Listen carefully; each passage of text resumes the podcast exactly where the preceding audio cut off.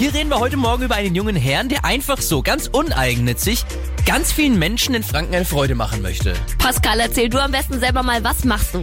backe vom 1. November bis 24. Dezember so viele Plätzchen wie ich kann und verschenke die in der Gegend an Leute, spende die an Organisationen und versuche dadurch ein bisschen Weihnachtsstimmung in der Gegend zu verbreiten. Ist das süß einfach, Voll oder? süß. Kann es auch passieren, dass du dann einfach durch die Gegend läufst und jemanden, der dir entgegenkommt, mal so ein Päckchen in die Hand drückst? Ja, also es gab schon verschiedenste Szenarien. Ich bin auch äh, auf Zugfahrten, hatte ich dann Sitznachbarn und habe denen dann auch Plätzchen mitgegeben.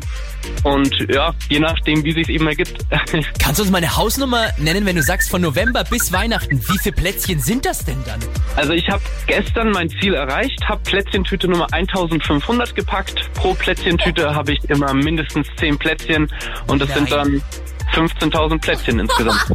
Wahnsinn. Krass, einfach bin geflasht. Dann großes Dankeschön an dich, weil das sind genau die schönen Nachrichten, die in Franken auch verbreitet werden Ja. müssen. Und schöne Weihnachten wünschen wir dir. Dankeschön. Wünsche ich euch auch und vielen, vielen Dank, dass ihr überhaupt sagt, hey cool, wir unterstützen sowas. Ja, sicher. Ja, so gerne.